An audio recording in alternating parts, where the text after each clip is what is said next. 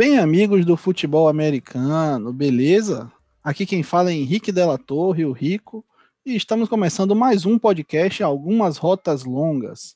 Eu tô aqui com meu amigo Leonardo Galassi, o Léo Polêmico.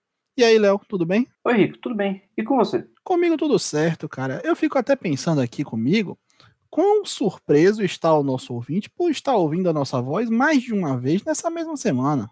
Eu acho que a gente está deixando o ouvinte não só confuso, mas está deixando o ouvinte feliz. Não, e talvez, né, corre o risco da gente estar tá deixando ele, assim como o Tatal diz na sua música da Banda Araqueto, mal acostumado, você me deixou mal acostumado. Mas eu gosto que eles fiquem mal acostumados com a nossa voz nos ouvidos e espero que traga um pouco de alegria para a vida aí, que tá difícil a vida. A vida tá muito complexa. Como diria um grande amigo nosso, Guilherme Tadeu.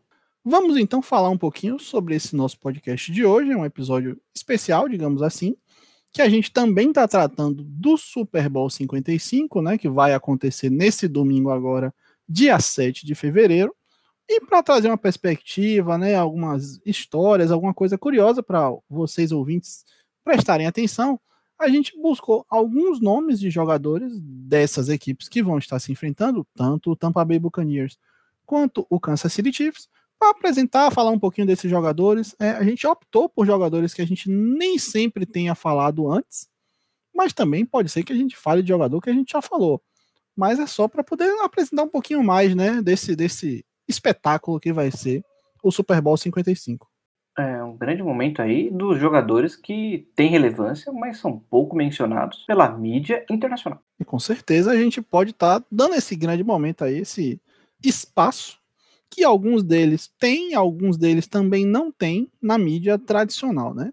E você quer começar de que forma, Léo? Você quer falar primeiro toda uma equipe e depois toda outra equipe? Ou você quer falar por setores? Eu acho que ah, seria interessante se a gente falasse de toda uma equipe primeiro e depois de toda outra equipe. Para decidir isso, eu proponho que a gente tire um para o ímpar, sem se ver, e cada um fale o número que colocou e você escolhe um time, escolhe outro, a gente decide no Paroi. Tá, então eu vou escolher o par e a equipe do Kansas. Um, dois, três e já. Qual foi o número que você colocou, Léo? Eu coloquei um, como de costume. Eu coloquei dois, então temos o um número ímpar. Podemos começar pelo Tampa Bay Buccaneers. Grande momento, eu venci ainda para o ímpar virtual. É, vamos começar pelo Tampa, então. Quer começar pelo ataque ou pela defesa? Ah, vamos pelo ataque, né? Vamos começar pelo ataque. É, aqui, talvez eu possa chorar no meio do podcast de emoção. Uma emoção boa, misto com uma emoção triste, porque vamos falar de um grande jogador que eu gosto muito, o Rob Gronkowski, foi um grande tight que o Patriots, o Patriots draftou no ano de 2010, na segunda rodada, camisa número 87 do Patriots e do Tampa Bay Buccaneers. Jogou no meu querido New England por nove anos. Eu tenho uma bela jersey dele, que eu adquiri aí, é, e esse atleta é um atleta lendário, né? foi considerado na, pelo, pela própria NFL, no programa NFL 100, é, como um dos maiores Tyrants da história. Para mim, ele é o maior Tyrant da história do futebol americano, simplesmente porque é um cara que bloqueia muito bem, bloqueia quase como um OL, ele recebe passes magnificamente bem, é grande, tem todos os benefícios de ser um jogador muito forte. Ele era rápido, teve problemas com lesão e foi mais lento e foi ficando mais lento com o tempo. Mas mesmo assim, sempre foi um jogador clutch, recebia bolas é, no meio de vários atletas, tem uma envergadura impressionante e é um cara com três anéis de Super Bowl, né? Pode estar indo para o quarto anel aí no próximo domingo. Então, só por esses atributos, para mim, ele é o maior Tyrande da história do futebol americano.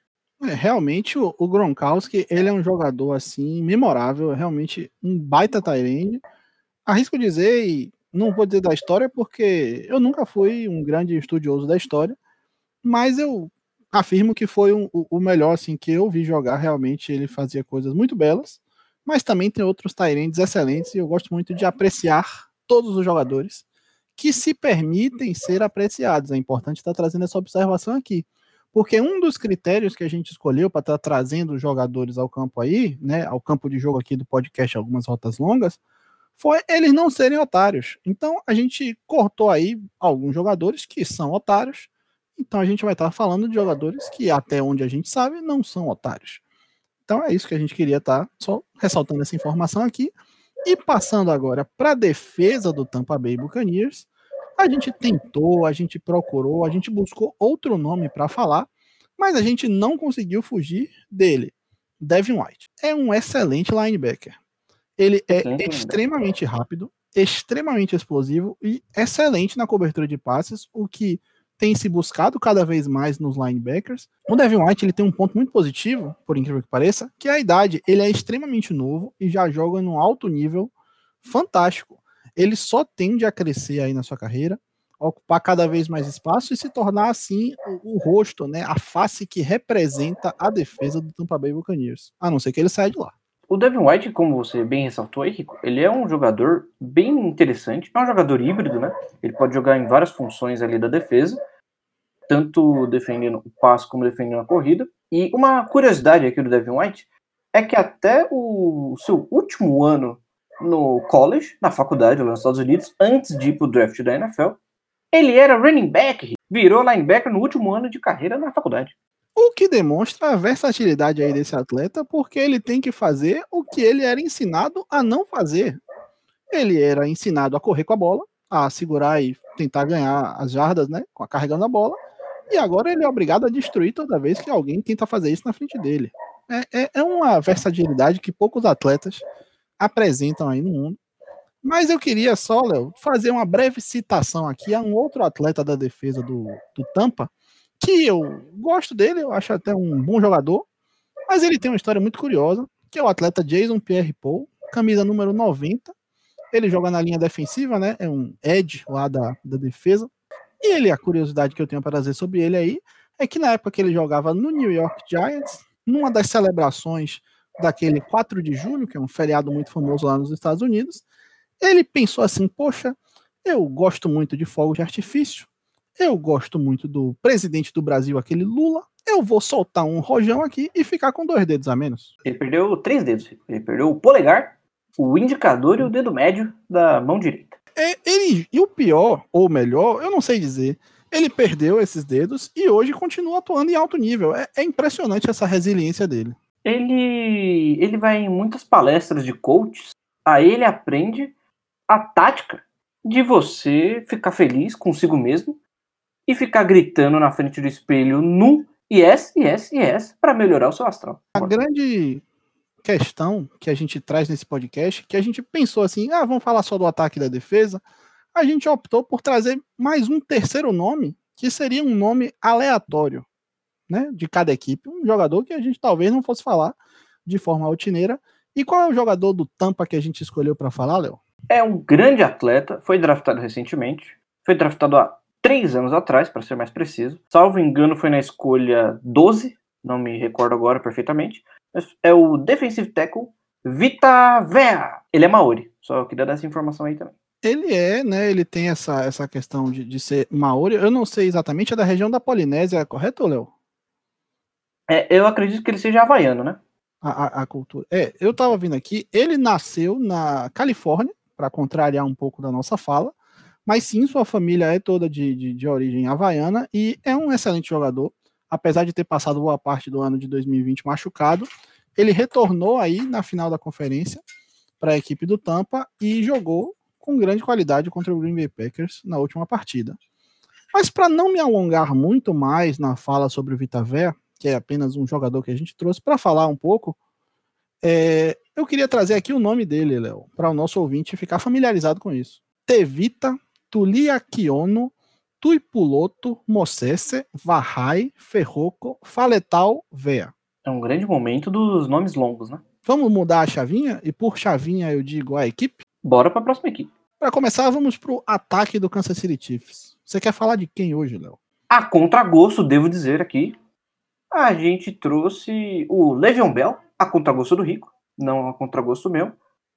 É, eu gosto muito desse atleta.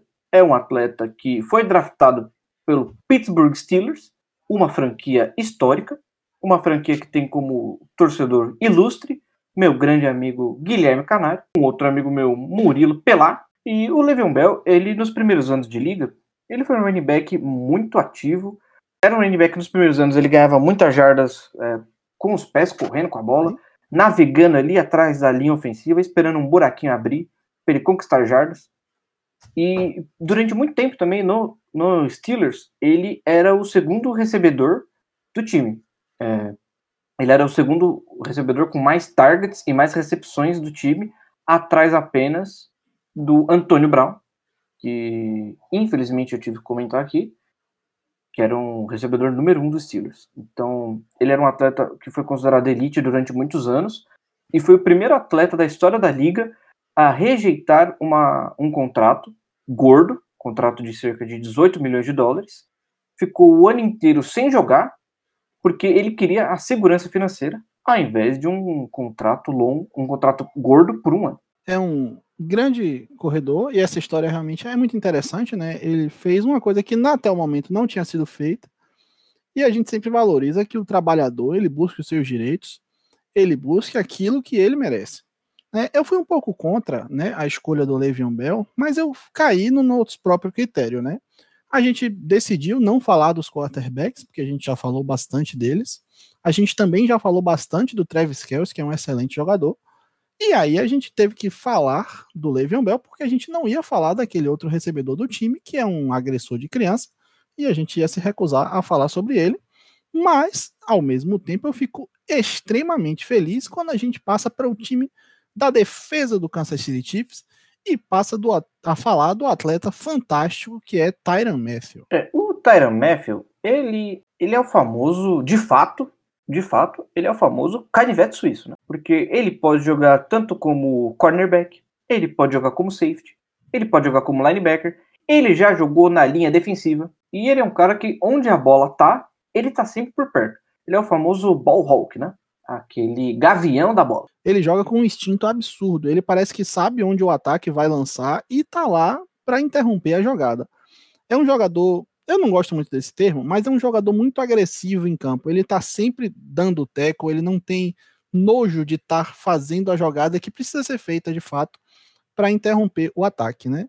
Uma coisa que eu gosto bastante dele, né? E eu já fui até criticado por isso aí outras vezes num grupo dos meus amigos, lá no Panacas, um grande abraço para todos, que é o seguinte, eu achava ele desde o início mais jogador do que o Patrick Peters. E até agora, na carreira, isso tem se provado. Eu não sei até que ponto também é problema do Patrick Peterson ter continuado em Arizona, né?